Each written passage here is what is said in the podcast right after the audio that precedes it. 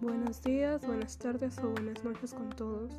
El día de hoy vamos a hablar sobre la Primera Guerra Mundial, el fin de esta y sus consecuencias. Para ello vamos a informarnos sobre este tema.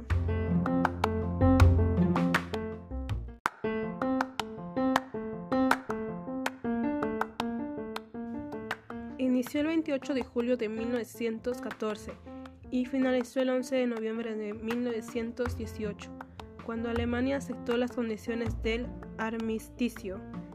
En 1919 se tuvieron que reunir los países beligerantes para firmar un acuerdo de paz. Durante este acuerdo, Alemania firmó el Tratado de Versalles, en el cual se le consideró responsable y le pusieron varias sanciones. Una de ellas es que le quitaron dos territorios que serían Alsacia y Lorena, los cuales fueron dados a Francia, entre otros términos más, durante las sanciones, claro. Debido a los tratados de paz se formó un nuevo mapa político en Europa. Entonces, como sabemos, una guerra siempre trae sus consecuencias. En este caso son consecuencias negativas, las cuales son pérdidas humanas, pérdidas económicas y materiales, crisis política y social, constitución de la unidad de naciones.